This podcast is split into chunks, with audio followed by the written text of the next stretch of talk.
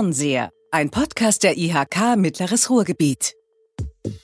Herzlich willkommen zum Fernseher, der Podcast der Industrie- und Handelskammer Mittleres Ruhrgebiet.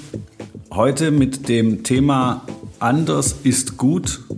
Und dann kommt kein Fragezeichen, sondern für uns kommt ein Ausrufezeichen. Anders ist gut. Und wir reden über das Anderssein und über das Thema Veränderung und über mutig sein und neue Wege gehen. Am Beispiel der Modelluniversität Witten-Herdecke mit der Frage, wie wird man Modelluniversität für das Medizinstudium? Und ich rede darüber, ich freue mich sehr, mit Professor Dr. Martin Butzlaff, dem Präsidenten der Universität Witten-Herdecke. Herr Butzlaff, herzlich willkommen. Vielen Dank für die Einladung. Mein Name ist Erik Weig. Ich darf im Auftrag der Industrie- und Handelskammer diesen Podcast moderieren und äh, ansonsten bin ich auch Mitarbeiter dieser IHK und ähm, Herr Butzler, vielleicht fangen wir einfach so an, dass Sie sich mal kurz vorstellen, sagen, wer Sie sind. Und ähm, natürlich wollen wir auch alle wissen, was macht denn so ein Präsident einer Universität? Einfach mal so ein bisschen erzählen, damit wir das einordnen können. Na klar, äh, gern. Also Martin Butzler, meinen Namen haben Sie schon genannt. Ich bin 58 Jahre alt, äh, komme aus Niedersachsen, auf Umwegen hat es mich zunächst nach Nordrhein-Westfalen verschlagen. Äh, da habe ich tatsächlich mal Medizin studiert in den Gründungsjahren dieser jungen Universität. Äh, bin dann lange mit Familie im Ausland gewesen, äh, habe sechs Jahre in den USA gelebt, bin verheiratet, habe drei große Kinder und bin seit etlichen Jahren schon in der Aufgabe, die ich gerade wahrnehme. Was macht ein Präsident? Ist der nur noch Chef? Also repräsentieren Sie nur noch oder müssen Sie die Universität organisieren oder was machen Sie so den ganzen Tag? Also, ähm, das ist ja, Sie haben schon gesagt, eine, eine besondere Universität. Ähm, und das hat mehrere Dimensionen. Die eine ist die Trägerschaft. Wir sind die erste private Uni in Deutschland, knapp 40 Jahre alt, äh, gegründet in den frühen 80er Jahren und das beantworte ich deshalb mit dieser Trägerschaftsanalyse, äh, äh, weil ein Präsident bei uns nicht nur für das Akademische zuständig ist, sondern auch für das Unternehmen Universität. Also auch für das Betriebswirtschaftliche. Genau. Wir sind also eine gemeinnützige GmbH, die nicht nur junge Studierende äh, toll und zielführend ausbilden möchte und dabei engagiert und ehrgeizig Forschung betreibt, sondern die auch als Unternehmen reüssieren muss. Äh, sonst geht es nicht weiter. Und dafür habe ich ebenfalls Verantwortung als Geschäftsführer. Okay, das habe ich verstanden. Und jetzt kommen wir mal zurück zu dem, was ich am Anfang gesagt habe. Ich habe gesagt, anders ist gut. Und habe gesagt, wir machen das mal am Beispiel Ihrer Universität. Und jetzt müssen Sie den Zuhörerinnen und Zuhörern mal erklären, warum Sie anders sind. Und ich glaube, also ich würde vorschlagen, am besten kann man es wahrscheinlich erzählen an wie das alles angefangen hat und was die Idee dahinter war und hoffentlich heute noch ist. Äh, das mache ich gern. Und äh, vorab nur eine kurze Bemerkung zu dieser Frage, ähm, anders ist gut, ja, oder Ihrem Slogan. Das ist für mich deshalb so ähm, interessant und ich schmunzle, was die Hörer ja nicht sehen können, weil mein ähm, Partner als kaufmännischer Geschäftsführer in den ersten vier Jahren meiner Tätigkeit ein Alumnus unserer Universität war und der heißt Michael Anders. Mit anderen Worten, Anders, Anders ist, ist, gut. gut. äh, äh, passt super auch für diese Phase der Verantwortungsübernahme. Ja? Los, jetzt äh, näher dran an Ihre Frage, was ist denn anders? Ja, klar, die Gründungsphase sagt ganz vieles möglicherweise darüber aus. Wie schon gesagt, wir sind knapp 40 Jahre äh, alt, 1982 äh, gegründet aus einem ganz kleinen Krankenhaus in dem kleinen Ort Herdecke.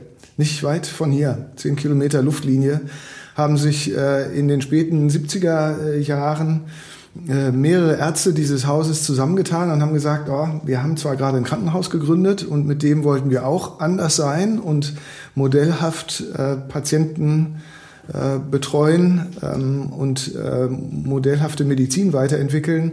was, was sollte damals anders sein in dem Krankenhaus?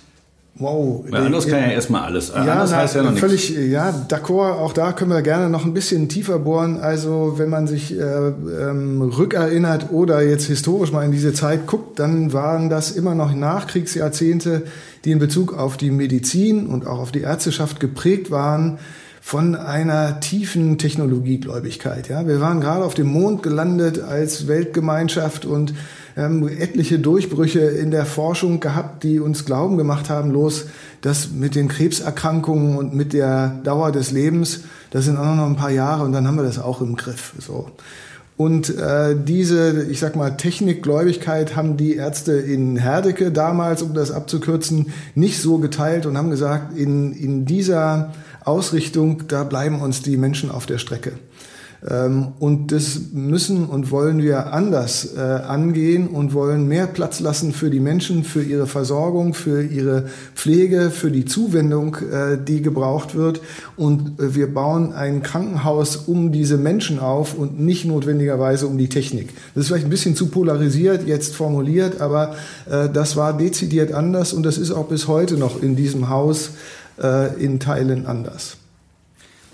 Ist das so ein menschenorientierter Ansatz, kann man das so sagen? Oder geht das ja, schon das ins Anthroposophische? Dann, ah, das wird dann schnell so sloganmäßig. Äh, man liest ja heute auf jeder zweiten illustrierten Seite den Mensch in den Mittelpunkt stellen, aber in der Tat würde ich das tatsächlich so bis heute äh, wahrnehmen. Und ich habe es auch damals als Studierender dieser jungen Universität genau so wahrgenommen und zwar tatsächlich auch beispielhaft. Ich war vorher Zivildienstleistender, äh, bereits knapp zwei Jahre gewesen in einer ganz normalen großen Klinik in Niedersachsen, wie gesagt, und habe etliche Kontakte mit dem Gesundheitswesen gehabt, noch zu Beginn ähm, meiner Zeit als Studierender. Und was ich dann erlebt habe an dem Engagement der Gründer der Universität, also dieses kleinen Ärztekreises aus Herdecke, das war ansteckend und äh, nochmal beispielhaft anders. Jetzt war ja jeder von uns irgendwie schon mal im Krankenhaus, meistens unfreiwillig oder zum Besuch oder so. Aber an was würde ich es merken als Patient oder als Besucher, dass es bei Ihnen anders ist? Also so ganz gibt es irgendwie konkrete Sachen, die Sie anders machen, die jetzt jeder versteht, ohne dass man Medizin studiert haben muss? Also äh, das ist vielleicht eine Frage, die jetzt gar nicht so hilfreich ist, weil ich, weil ich jetzt überwiegend auch die Gründerzeit beschrieben habe und seitdem ist viel passiert im Gesundheitswesen und auch so ein Krankenhaus, was vor 40 Jahren noch ganz anders sein konnte das kann heute gar nicht mehr so anders sein, weil der ähm, ökonomische Druck, unter dem wir auch alle unser Gemeinwesen weiterentwickeln, der lässt auch die kleinen Häuser nicht außen vor und auch dort hat sich vieles weiterentwickelt. Trotzdem nochmal Ihre Frage aufgreifend. Also, ich glaube, dass man mehr und andere Dimensionen von Gesundheit, Krankheit und Menschsein in diesem Klinikum angesprochen hat, bis heute anspricht, als die rein physischen. Ähm, das ist jetzt kein, kein Privileg dieses Hauses, aber das wird dort besonders betont. Da gibt es also neben äh, Ärzten und Pflegenden und vielen engagierten Menschen, die wir in allen Krankenhäusern haben in Deutschland, auch äh, ein breites Spektrum an Therapien, die nicht selbstverständlich sind. Und das fängt an mit der Musiktherapie und äh, geht weiter in unterschiedliche künstlerische Therapien, die nicht für jede Erkrankung sinnvoll sind, aber für viele biografisch enorm hilfreich sind, wenn man das zu allen technologischen Möglichkeiten, die das Gesundheitssystem heute bietet, ähm, mitdenken darf. Sowohl als therapeutisch Betreuender als auch die Patienten das äh, mit in Anspruch nehmen können. Das ist was ganz Besonderes. Okay, das habe ich verstanden. Ich, für mich ist das klar. Und jetzt müssen wir irgendwie den Schritt kriegen zur Universität. Genau. Also da war dieses Krankenhaus ja. mit diesen jungen Ärzten, die, die es anders machen wollten und und die es auch anders gemacht haben und die ja. dann gesagt haben, äh, dass wir wollen nicht dabei stehen bleiben, dass wir ein kleines Krankenhaus mit 400 Betten etwas anders betreiben. Wir wollen an die Wurzel des Medizinsystems und auch die Ärzteschaft insgesamt modellhaft anders ausbilden. Und mit dieser Idee sind sie an die Landesregierung damals herangetreten. Also ging es am Anfang wirklich nur darum, wir wollen Ärzte selber ausbilden. Also wir wollen Medizinstudium anders machen. War es das? Ja, das äh, war der Kernimpuls, kann man sagen. Und was braucht man dafür? Dafür braucht man eine äh, Universität, sag ich mal, die ähm, die Lizenz zum Ausbilden hat. Und mit diesem, äh, mit der Intention sind sie an die Landesregierung herangetreten, haben gesagt, wir, wir können was, das können wir auch vorzeigen. Seit zehn Jahren machen wir hier einen tollen Job. Und wir glauben, dass wir auch Ärztinnen und Ärzte toll ausbilden können. Dafür gibt es einen Passus in der Landesverfassung des Landes NRW. Den würden wir jetzt gerne ziehen. Und hier ist unser Antrag auf Zulassung einer Universität. Jetzt mal ganz äh, salopp gesprochen. Klingt extrem einfach und bestimmt haben die sofort gesagt, ja, ja machen sie einfach. Wie das so ist in, äh, in der damaligen oder gewesen ist in der damaligen Bundesrepublik, da hat man die Tür weit aufgerissen und gesagt, herzlich willkommen, auf euch haben wir gewartet.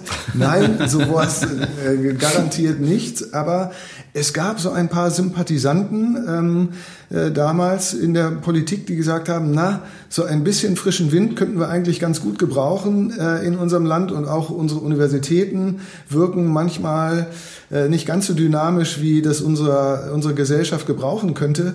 Wir gucken mal, was daraus wird, wenn wir denen einen kleinen Finger geben. Vielleicht nehmen sie die ganze Hand, vielleicht hat sich das Ganze nach zwei Jahren erübrigt, weil das sowieso vor die Wand fährt und damit hat man gesagt, wir, wir probieren das mal. Johannes Rau, muss man sagen, war einer der Türöffner damals als Wissenschaftsminister, der gesagt hat, komm, darauf lassen wir uns mal ein. Okay, und dann haben Sie angefangen äh, und haben, jetzt habe ich ja verstanden, was im Krankenhaus anders ist, aber was haben Sie jetzt im Medizinstudium anders gemacht? Wenn man Weil die müssen ja trotzdem den offiziellen Abschluss machen, sonst werden die ja keine Ärzte, die Studenten. Oh, na klar. Also ich meine, der Anforderungskatalog äh, äh, an, an eine Institution, die Ärzte ausbilden möchte in Deutschland, also der ist nicht auf einer Seite aufgeschrieben. Ja, das sind ein paar Bücher, die da gedruckt vorfinden, wenn sie loslegen wollen.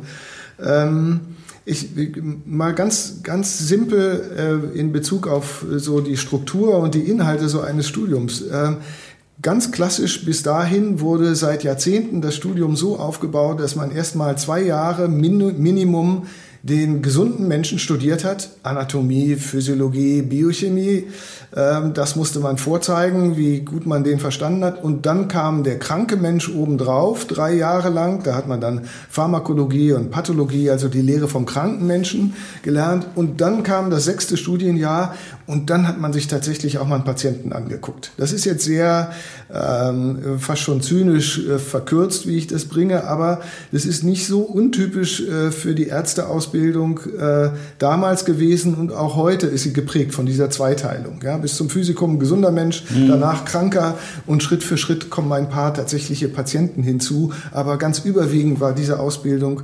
hochgradig Theorie, theorielastig, wenn ich es mal so nennen darf. Und das ist, war einer der Grundimpulse. Wir fangen an, vom ersten Tag an mit Menschen zu arbeiten und an denen die Fragen erstmal sich selbst zu stellen, die man dann durch die Theorie äh, beantworten muss und die man natürlich als Student auch in Wittenherdecke beantworten können muss. Und äh, das ist auch ein harter Weg. Also das problemorientierte Lernen, so nennen wir das, nicht nur in, äh, nicht nur in Deutschland, nicht nur in Wittenherdecke, sondern weltweit, Problem-Based Learning, das steht im Mittelpunkt nicht nur der Humanmedizin in Wittenherdecke bis heute, sondern eigentlich in allen Studiengängen, die wir inzwischen anbieten. Und es ist ja mitnichten bei der Humanmedizin geblieben. Aber das ist die, so die lange Antwort auf die kurze Frage, was machen Sie denn anders? Wir gehen vom Problem aus und arbeiten uns dann die Theorie. Und das ist tatsächlich ein, ich sag mal, vom Kopf auf die Füße stellen einer modernen Ärzteausbildung. Jetzt haben wir ja schon so ein bisschen ironisch gesagt, dass die Türen der Landesverwaltung bestimmt weit offen standen für so eine neue Idee, aber Sie haben ja Mitstreiter gefunden und Sie haben es ja irgendwie hingekriegt. Jetzt weiß ich aus eigener Erfahrung, so geht es uns ja als Industrie- und Handelskammer, wir sagen immer, wir sind eine Eigenart im System. Ähm, und ich stelle mir vor, das war bei Ihnen ja auch so. Also so eine Uni hat es ja vorher nicht gegeben und es war ja nicht nur, dass es eine private Uni ist, die ähm, Geld verdienen muss, also die sich selbst finanzieren muss, sondern dieser, ich habe es vorhin anthroposophisch genannt, oder dieser menschenorientierte Ansatz und jetzt auch noch das Medizinstudium sozusagen umzudrehen und schon die Medizinstudenten in den ersten Semestern an die Menschen ranzulassen und so. Also wenn man alles anders macht, hat man ja erstmal relativ wenig Applaus von denen, die es so machen, wie es immer war. Sie müssen doch einen Haufen Gegenwind bekommen haben damals. Ja, äh, Oder absolut, nur Applaus. Absolut. Wenn Sie nein, sagen nein, nur Applaus, klar. auch gut. Also der, der, die Windstärken sind schon ganz schön kräftig äh, mit so einer Gründung. Glücklicherweise von beiden Seiten. Ja, mit anderen Worten. Äh, da also der positive Wind, den gab es auch. Äh, absolut. Also fangen wir mit dem an. Ähm, ich glaube, fast schon überraschend positiv ähm, wehte dieser Wind nicht nur von vielen jungen Studierenden, die eine zusätzliche Chance gesehen haben, diesen, Art, diesen Beruf zu ergreifen und von einigen wenigen Professoren, Professorinnen, die gesagt haben, das ist ein kluger Ansatz, an dem möchte ich mitarbeiten, da gehe ich hin oder da bewerbe ich mich sondern auch von Menschen aus der Gesellschaft, die man so erstmal gar nicht erwartet hatte. Da kam Alfred Herrhausen, der damalige Chef der Deutschen Bank, Anfang der 80er Jahre und sagte, Leute, was ihr davor habt, das klingt absolut abenteuerlich, aber im positiven Sinne da bin ich dabei und für die erste Entwicklungsperiode, da bürge ich auch mit dem Namen und mit einem kleinen Teil des Kapitals unserer Bank. Ich glaube, es war äh, für die Gründung ein, ein äh, nicht nur essentiell, sondern ein enormer Rückenwind natürlich. Und über solche Persönlichkeiten, Berthold Beitz will ich mal als nächstes nennen, hier aus dem Ruhrgebiet, der genauso gesagt hat, Leute, ob das gut geht, das wissen wir alle nicht. Aber der Grundgedanke, der ist spannend und auch bei dem bin ich dabei. Ähm, Im Laufe von Jahrzehnten hat diese ähm, Krupp-Stiftung unter der Federführung von Bertolt Beitz über 20 Millionen in diesen Universitätsgedanken investiert, muss man heute sagen. Wow, okay, also das wusste ich tatsächlich noch gar nicht, dass Sie solche Kapitalgeber hatten. Aber ich fand es gerade interessant, dass Sie gesagt haben, weder die, die uns unterstützt haben und die Geld gegeben haben, noch wir selbst wussten ja wirklich, ob es klappt. Also sie haben sich ja auf einen Weg begeben mit dem Risiko zu scheitern. Damals schon.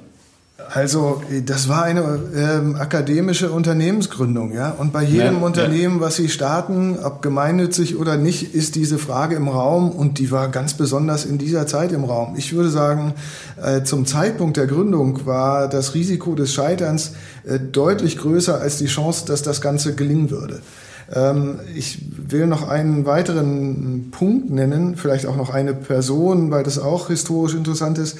Eine dritte, die man, die auch in diese Reihe gehört, ist Reinhard Mohn gewesen, ähm, Chef der äh, Bertelsmann-Gruppe damals, der genauso gesagt hat, Leute, das ist spannend ähm, ich bin dabei, aber nur am Kopf des Direktoriumstisches. Also den Laden nehme ich mal selbst in die Hand eine Zeit lang als Aufsichtsratsvorsitzender und dann schauen wir mal, dass hier auch unternehmerisch äh, sorgfältig gearbeitet wird. Auch er einer der ganz wichtigen Köpfe, die dazu beigetragen haben, dass man Vertrauen haben konnte in die nächsten Jahre, in den weiteren Weg ähm, und die äh, für einen enormen Schub gesorgt haben ich habe ja damit den Rückenwind skizziert und ursprünglich war die Frage, gab es denn auch Gegenwind? Genau, Na klar, stimmt. Jede, jede Menge. Ne? Wenn man das anders äh, äh, aufbaut, dann ist allein in dem Anderssein steckt eine Provokation für alles, was bis dahin etabliert äh, funktioniert hat drin. Und so waren wir auch eine Provokation und sind es in Teilen bis heute, wobei wir natürlich inzwischen auch schon älter, größer, etwas etablierter geworden sind und das Provokationselement kleiner geworden ist, die, die Kontinuität äh, größer äh, verbunden damit. Ja, ich glaube, da müssen wir auch darauf achten, dass das nicht ähm, dass wir nicht wieder Teil des Systems werden. Das ist, ähm, glaube ich, schon eine Herausforderung, aber ich weiß genau, was Sie meinen. Ich habe immer das Gefühl, dass die, die es nicht anders machen, das Gefühl haben, sie müssten sich dafür rechtfertigen. Das reicht schon. Also damit setzt man die anderen sozusagen unter Zugzwang, obwohl man das vielleicht gar nicht will. Also wir hatten auch nie den Anspruch zu sagen, weil wir es anders machen, müsst ihr es auch anders machen. Nur wir machen es halt anders. Aber allein das reicht tatsächlich als Provokation. Ähm, also das ist, das ist ein spannender Gesichtspunkt. Das hätte für die Universität nicht gereicht. Die ist tatsächlich so auch aufgetreten und hat gesagt, so ähm, wie das bisher gelehrt wird, wie es fortgesetzt wird, das tut der Humanmedizin nicht gut. Wir glauben, ein anderer Weg ist besser.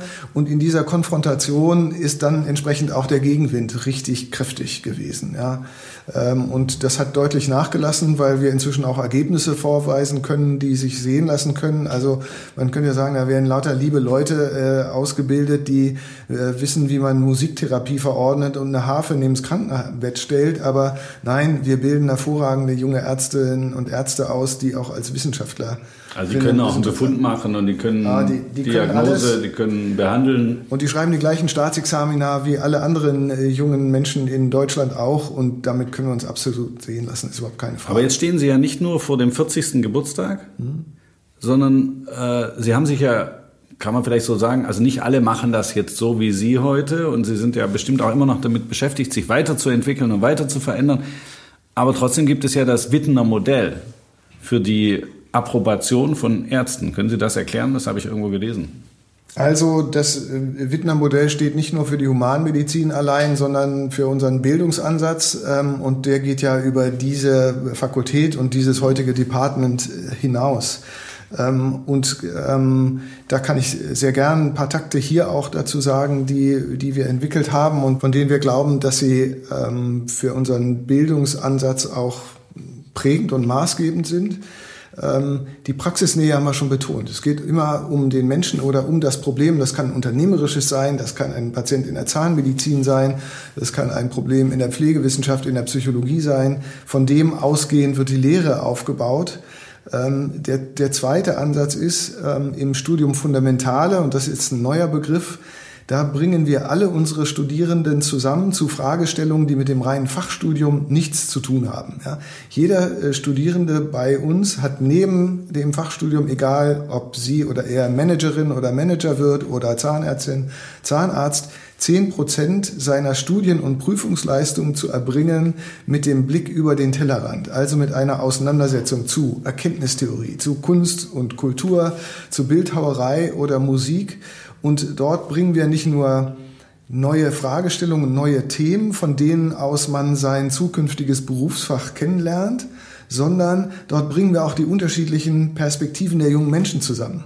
Und ich äh, kann hier nur sagen, es ist nicht spannender als angehende Ökonominnen mit angehenden Ärztinnen zur Frage, wie viel ist denn ein Leben wert, aufeinander loszulassen und dieser Diskussion beizuwohnen oder sie zu moderieren oder sie auch äh, mit, mit natürlich einigen Inhalten, äh, Inhalten aufzu, aufzuwerten und anzufachen. Also, Studium Fundamentale ist ein fundamentaler Bildungsansatz unserer Institution, der aufwendig ist, will das hier auch deutlich sagen. Ähm, das macht man nicht mal nebenbei. Das ist nicht ein Sahnehäubchen auf dem Studium obendrauf, sondern es ist zehn Prozent der Arbeitsleistung und es ist auch mit erheblichen Kosten verbunden, die wir immer wieder neu aufbringen müssen, damit diese Auseinandersetzung gelingt. Letzter Gedanke dazu. Wir haben ja über 5000 äh, Alumni schon in der Welt, die uns auch Feedback geben dazu, was ihnen das Studium für ihre heutigen Positionen und ihren weiteren Weg für ihre Biografie gebracht haben. Und äh, das Studium Fundamentale steht immer wieder neu ganz vorne, wenn die sagen, es war gut bei euch oder in Wittenherdecke. Und was ich mitgenommen habe, ist unter anderem, und dann kommt oft erstens das Studium Fundamentale und dieser gemeinsame Blick über das reine Fachstudium hinaus. Und jetzt ist mir noch ein Punkt ganz wichtig, das ist die Art und Weise, wie man für dieses Studium ausgewählt wird. Da reden wir vielleicht gleich noch drüber, dass das mit Geld nichts zu tun haben darf, aber äh, vorab, bevor wir darauf zu sprechen kommen, wir unterliegen nicht den Bedingungen der äh, bundesweiten Studienauswahl, sowas wie ZVS, äh, das kannte man äh, früher noch. Ne? Wir können unsere Studierenden selber auswählen und wir tun das sehr aufwendig. Mit anderen Worten, wir haben ein zweistufiges Auswahlverfahren. Ich sage das mal am Beispiel der Humanmedizin. Da haben wir natürlich enorm viele Bewerberinnen und Bewerber, weil das so ein attraktiver und gefragter Beruf ist. 1500 Bewerberinnen und Bewerber für 84 Plätze pro Semester. Ähm, aber dieses Verhältnis ist mir gar nicht so wichtig wie die Art und Weise, wie wir versuchen, den jungen Menschen und damit auch unserer Uni gerecht zu werden dabei. Mit anderen Worten, wir erwarten einen komplexen Lebenslauf und eine Begründung dafür, warum man diesen Beruf ergreifen will. Und wir erwarten, dass man schon sechs Monate im Gesundheitssystem gearbeitet hat und sich ein Bild davon gemacht hat aus der Praxis, auf der Station, im Altenheim, im Notdienst, ähm, im Rettungswagen, was es bedeutet, Menschen in Not zu betreuen oder in chronisch denkbar schwierigen Situationen, so dass man eine Idee hat von dem, was kommt später auf mich zu. Und diese Auseinandersetzung, die lassen wir uns schriftlich vorlegen in Form einer schriftlichen Bewerbung. Und wenn man dann die nächste Stufe damit nimmt, das wird jeweils gelesen von den Professorinnen und Professoren, den Dozenten unserer Fakultät, dann laden wir die jungen Leute zum Gespräch ein. Das dauert einen ganzen Tag und da haben wir viele spannende Aufgaben, äh, die wir an so einem Tag stellen. Und was uns wichtig ist dabei, ist, dass wir nicht nur die intellektuellen Kapazitäten kennenlernen, die kann man oft aus dem Abi ablesen, ähm, aber dort auch oft nur zum Teil, sondern wir möchten wissen, was ist eigentlich das Motiv? Warum wollen die diesen Beruf ergreifen? Und haben die eine Idee davon, was es bedeutet, den später 20, 30, 40 Jahre auszuüben? Und das lernen wir sehr gut kennen in einer ganz direkten Kommunikation, die fehleranfällig ist. Da kann man Fehleinschätzungen machen, genauso wie der Computer äh, auch Fehler machen kann. Ähm, aber wir haben ein sehr gutes Bild von den jungen Menschen, die wir am Ende zum Studium einladen. Und um das auch zu sagen, wir sind stolz darauf, ganz wichtig ist ja dann, was kommt hinterher dabei rum. Mit einer Abi-Note von 1,0 kann man jeden zum Studium einladen. Den jungen Menschen können Sie auch ein Telefonbuch in die Hand drücken. Das lernen die auswendig. Das können die. Das haben die bewiesen in ihrer äh, Karriere als Schülerinnen und Schüler. Ähm, der Arztberuf erfordert mehr und aus unserer Sicht erfordert die Studierendenauswahl auch den Blick auf das, was wir da mehr erwarten als Gesellschaft. Und äh, ich bin erneut froh und stolz, sagen zu können, dass neun von unseren zehn Absolventen tatsächlich diesen Arztberuf dann auch ergreifen und ausüben. Und das ist mitnichten überall so. Ich will da jetzt gar nicht so viel äh, Vergleiche anstellen, aber die Art unseres Auswahlverfahrens, die nicht nur auf die intellektuellen Kapazitäten schaut, ähm, die ist in der Summe erfolgreich und ich glaube, ähm, das darf auch als Modell bezeichnet werden. Ich unterbreche Sie deshalb nicht, weil ich Ihnen so gern zuhöre, weil ich selber ganz fest an das Prinzip der Interdisziplinarität glaube, weil ich glaube, dass wir dadurch so viel schlauer werden, jeder in seiner Fachrichtung, wenn wir zulassen, dass wir interdisziplinär denken, diskutieren und so weiter. Und deshalb, deswegen konnte ich Sie gerade nicht unterbrechen. Aber jetzt klang das schon an mit den Ökonomen und so. Welche Fachrichtungen gibt es inzwischen? Angefangen hat es mit Medizin. Was kann man jetzt alles bei Ihnen studieren? Los, super gerne auch diesen Werbeblock, wenn ich den ja, einstreuen darf. Was kann man hier alles studieren? Also inzwischen richtig vieles. Begonnen hat das alles mal mit der Humanmedizin. Ich bleibe mal kurz auf der Gesundheitsseite. Dort kann man auch Zahnmedizin auch schon seit über 30 Jahren studieren. Seit zehn Jahren bilden wir Psychologinnen und Psychologen aus und seit inzwischen auch 25 Jahren Pflegewissenschaftlerinnen und Pflegewissenschaftler. Also breit aufgestellt. Was macht ein Pflegewissenschaftler, wenn er fertig ist? Ja, das ist eine super Frage, die ich zweiteilig beantworten möchte. Also, äh, dass Sie die überhaupt so dezidiert stellen, ist schon entlarven, wenn ich das mal so ja, ja, dürfen darf. Sie. Ja, wir haben, wir haben 400.000 äh, Ärzte in unserem System und kein Mensch fragt, wozu brauchen wir denn da Wissenschaftler, wenn ich das mal so zurückspielen darf. Wir haben 1,2 Millionen Pflegende im System und wissen ganz wenig darüber, welche ähm, Struktur der Pflege, welche Interventionen wirklich greifen, welche nicht. Und wir haben noch viel weniger Pflegewissenschaftlerinnen, die diese Aufgabe vorantreiben.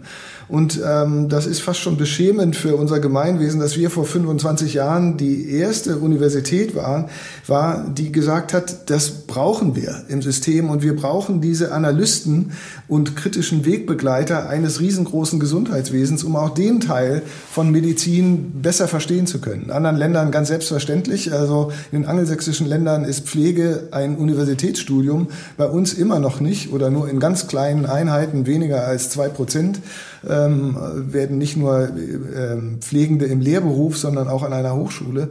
Und wir brauchen das dringend. Jetzt trotzdem ist Ihre Frage berechtigt, was machen die denn dann? werden die dann Oberschwester? Ja, sind die dann super. Chefin, und, Leiterin, und der Leiter der Pflege oder was sind die? Genau. Ja, also es ist extrem hilfreich für die gehobenen Managementpositionen in 2000 Krankenhäusern, die wir haben, auch Menschen zu haben, die nicht nur etwas vom Management verstehen, sondern auch von Erkenntnisgewinn in diesem riesengroßen Feld der Pflege in einer alternden Gesellschaft. Wir brauchen das. Wir haben viel zu wenige ähm, und wir brauchen deutlich mehr. Und trotzdem ist die Frage berechtigt, weil wir noch viel zu wenig Positionen haben für wirkliche Pflegewissenschaftlerinnen und Wissenschaftler in diesem Segment.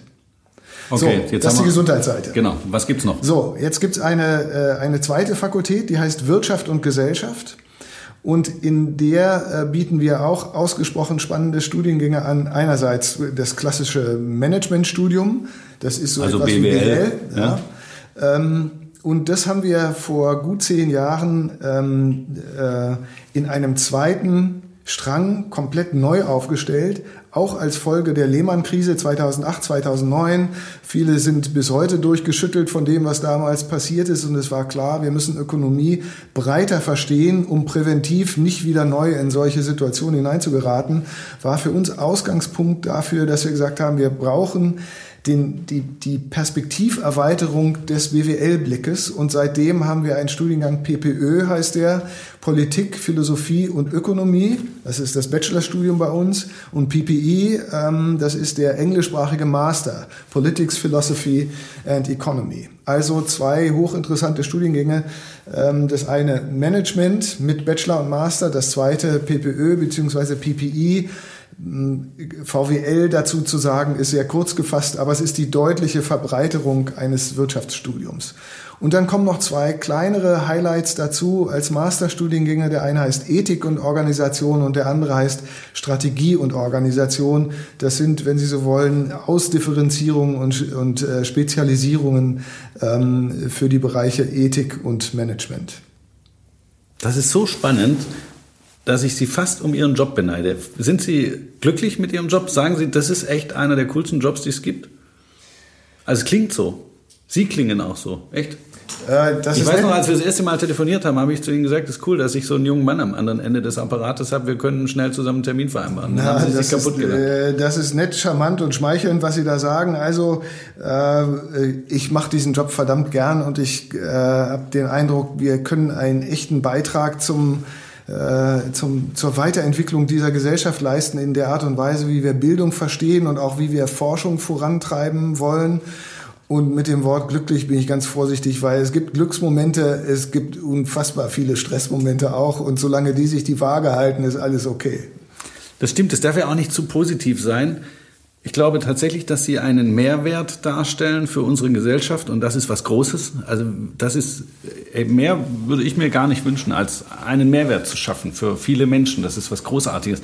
Aber damit es nicht zu positiv wird, ich wette, es gab in den letzten 40 Jahren Fuck-ups. Es gab schlimme Rückschläge, wo sie gesagt haben, da haben wir richtig was falsch gemacht.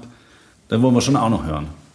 Kann ja nicht die ganze Zeit nur auf der Erfolgswelle gesurft gewesen sein. Ähm, es gibt diesen wunderbaren Satz von Theodor Fontane aus einer seiner Schriften, wo er sagt, also ungefähr so wichtig ist nur, nein, groß ist es nur, wenn es beinahe schief geht. Ne? Und in dem Sinne haben wir ständig Großes und Wichtiges geleistet, um das mal ironisch äh, zu kommentieren, ähm, weil es natürlich immer wieder beinahe schief gegangen ist. Ja. Ähm, und äh, das will man überhaupt nicht kleinreden, das will man auch nicht großreden, weil das dann so was Heroisches womöglich bekommt, was da gar nicht hingehört.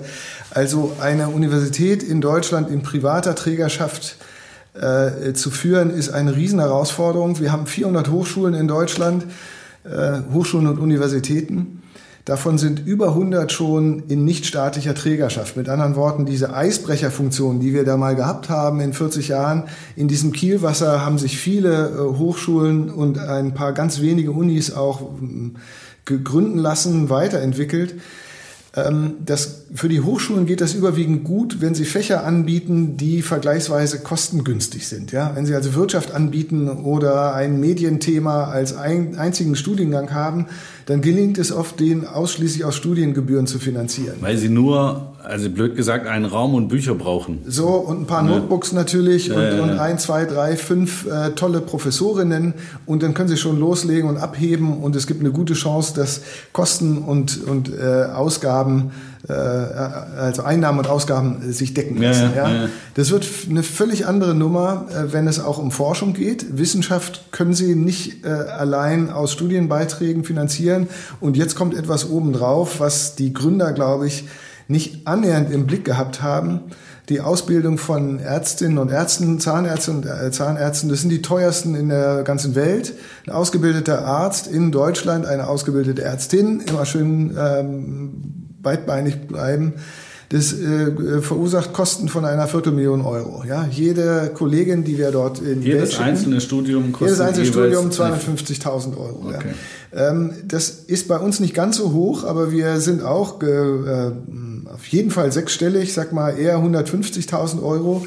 Und es ist eine wichtige und hoffentlich auch für manchen Hörer interessante Frage, wo kommen denn diese Ressourcen her, wenn man die jungen Leute ausbildet? Also sind das alles Töchter und Söhne reicher Eltern, wo die Patentante die Viertelmillion auf den Tisch legt? Genau, so habe ich mir ja? das jetzt vorgestellt. Ja, äh, genau, so dass wir also unser Marketing eher auf die Patentanten ausrichten. Nein, so funktioniert es nicht und das ist auch gut so. Ne? Ähm, und das ist jetzt ein weiterer Aspekt. Wir hatten vorhin das, das Wittener Bildungsmodell. Und zudem gehört ein sogenannter umgekehrter Generationenvertrag zu diesem Modell. Nicht für die Didaktik, aber für die Finanzierung. Und dieser äh, Vertrag bedeutet, dass wir jede Studierende, jeden Studierenden ähm, auswählen, ohne überhaupt nach den Ressourcen gefragt zu haben. Das ist mir ganz wichtig. Ja, dass wir verbieten in diesen Gesprächen Geld als Thema anzuschneiden. Äh, wir wollen die jungen Menschen ausbilden nach ihrem Talent und nach ihrem Motiv und nach ihren Vorerfahrungen. Ähm, und die Entscheidung von uns als auch von den Studierenden soll mit Geld nichts zu tun haben. Für die Zusage oder die Ablehnung für ein Studium bei uns. Äh, jetzt bleibt die Frage im Raum, ja, wie machen wir das denn? Weil die Ressourcen müssen trotzdem irgendwie erbracht werden. Und äh, das will ich auch kurz erläutern. Wenn man mit unserem Studium den Beruf ergriffen hat und dann damit auch äh, äh, gut losgelegt hat, als Ärztin, als Arzt, als Manager, dann erwarten wir, und das ist jetzt nicht nur mündlich nett festgehalten, sondern schriftlich festgehalten, dass man ab dem dritten Jahr der Berufstätigkeit über einen bestimmten Zeitraum einen kleinen Teil seines Gehaltes an die Universität abführt, sodass auch die nächste Studiengeneration erneut eine völlig freie Entscheidung treffen kann, ob man das Studium dort äh, bei uns studieren möchte oder nicht. Wir nennen es umgekehrten Generationenvertrag, den haben wir seit 25 Jahren und ich bin absolut stolz darauf, äh, wie äh, hoch die Quote derjenigen ist, die dabei bleiben, die das bei uns unterschreiben und die es dann auch so leisten und die damit für die äh, größte und verlässlichste tragende Säule unserer Universität stehen. Und wir haben ein bis zwei Prozent Abbrecherquote. Alle anderen übernehmen diese Verantwortung und sorgen für die nächste Generation, äh, dass auch die, äh, egal wo sie herkommt, sich das Studium bei uns zutrauen kann. Cool. Jetzt würde ich gerne noch eins wissen. Deutschland ist ja in manchen Fachgebieten ein bisschen hinterher, was das Thema Innovation angeht. Was ist die nächste Innovation an der Universität Wittenherdecke? Ich will zwei, drei Perspektiven da aufzeigen, in welche Richtung wir die Weiterentwicklung von Bildung sehen und damit auch von unserer Institution, welche Schritte wir machen. Und ähm, ich, ich nenne das mal in, in einzelnen Attributen. Das erste ist interdisziplinär oder divers, ähm, kann man möglicherweise auch noch hinzufügen. Die großen Probleme, die wir haben in unserer Gesellschaft, ähm, national und international, die werden durch Spezi Spezialisten und Einzeldisziplinen allein nicht mehr gelöst. Das ist fast schon Allgemeinplatz. Ja, wissen wir alle. Und ob es um das Klima geht oder um die Umwelt, ähm, um Europa, um Mobilität, ähm, um, um alles, Bildung, ja. alles. So, und der Punkt ist, ähm, natürlich brauchen wir Spezialisten, aber wir brauchen Sprechfähige und wir brauchen Kooperationswillige und Kooperationsfähige. Und ähm, diese Interdisziplinarität in jedem einzelnen Studiengang herzustellen, auch in diesem Studium Fundamentale, braucht noch mehr erstens Aufmerksamkeit und damit verbunden auch Ressourcen, aber es braucht auch ähm, Know-how und Vertiefung. Ähm, und in diese Richtung äh, wollen wir in allen Studiengängen gehen und investieren. Ähm, das ist Teil 1. Teil 2, verbunden damit ist ein weiterer Begriff, der ist auch Allgemeinplatz, aber das ist die Nachhaltigkeitsdiskussion, äh, die durch Corona nur noch mal zusätzlichen Schub bekommen hat. Wenn wir unsere Probleme in Bezug auf, auf das Klima, auf die Umwelt, auf die natürlichen Ressourcen irgendwie noch so in den Griff bekommen wollen, dass wir auch den zukünftigen Generationen die Gestaltungsräume übergeben können, die sie dringend brauchen und die sie von uns einfordern müssen, dann gehört der Begriff Nachhaltigkeit in alles, was wir tun. Und äh, das beschäftigt uns sehr, um das jetzt auch konkret zu machen. Wir sind rasch gewachsen in den letzten zehn Jahren vor zehn Jahren hatten wir noch gut 1000 Studierende, jetzt haben wir knapp 3000. Wir bauen gerade, wir bauen fast komplett aus Holz. Ja. Ähm, und auch das machen wir jetzt nicht nur aus Eigennutz, sondern auch, um damit erneut ein Signal zu setzen. Der Baustoff Beton, der ist praktisch, der ist billig, äh, der ist für die Umwelt man kann schon fast sagen, wenn wir das übertreiben, tödlich. Sieben Prozent der CO2-Emissionen auf der äh, Welt gehen zurück auf den Baustoff Beton, gar nicht so sehr äh, auf ihn als Rohstoff, sondern auf die Herstellung. Und wenn wir den Bevölkerungsschub, den wir vor uns haben, heute 7,5 Milliarden, 2050 10 Milliarden, wenn wir diese Menschen alle in Beton unterbringen wollen, dann sieht es für die Treibhausgase genauso düster aus wie in den letzten zehn Jahren. Also lange Antwort auf eine kurze Frage, aber die Nachhaltigkeit muss in den Fokus rücken von uns allen und auch in, in den Fokus unserer kleinen Universität. Jetzt war da noch ein drittens. Wir wollen in unserer gerade neu konfigurierten Fakultät für Wirtschaft und Gesellschaft das unternehmerische Element stärken. Also wir brauchen nicht nur die kritische Analyse all dessen, was ähm, nicht gut läuft in unserer Gesellschaft und was auch verbessert werden kann in der Wirtschaft. Wir brauchen auch die Energie und die Power der nächsten Generation, die Dinge nicht nur besser zu verstehen, sondern tatsächlich auch anders zu handhaben, anders zu machen. Und diese jungen Leute wollen wir verstärkt in speziell darauf ausgerichteten Studiengängen ansprechen und sagen, wenn ihr den Eindruck habt, ihr wollt selber was in die Hand nehmen, entweder gründen oder ihr habt schon gegründet und ihr braucht mehr Know-how dafür oder ihr braucht Partnerinnen und Partner, um euch auszutauschen, dann kommt an die Uni Wittenherdecke. Wir haben ein Entrepreneurship-Zentrum schon, äh, mit dem wir solche Gründungen begleiten. Und wir haben junge Leute, die ähnliche Impulse haben wie ihr, kommt an unsere Uni mitten ins Ruhrgebiet, da geht die Post ab und da könnt ihr äh, gemeinsam den Bachelorgrad erreichen, die Masterarbeit schreiben oder gar promovieren. Wir haben die Professorinnen und Professoren, die euch auf dem Weg super begleiten können. Professor Martin Butzlaff, der Präsident der Universität Witten-Herdecke oder so geht Menschenorientierung und so geht auch Marketing und so geht ein Podcast, bei dem man wirklich keinen Moderator mehr braucht. Also ich habe Ihnen gerne zugehört und wenn unsere Zuhörerinnen und Zuhörer das genauso gerne hören, dann wird das der Knaller. Das hat mir viel Spaß gemacht und ich glaube, dass wir das irgendwann noch mal fortsetzen. Vielleicht spätestens, wenn Sie Ihren 40. Geburtstag ganz offiziell feiern. Das wäre ja ein guter Anlass. Ich sage vielen Dank, dass Sie da waren und lassen Sie uns in Kontakt bleiben. Bis zum nächsten Mal. Hat viel Freude gemacht. Ich danke auch.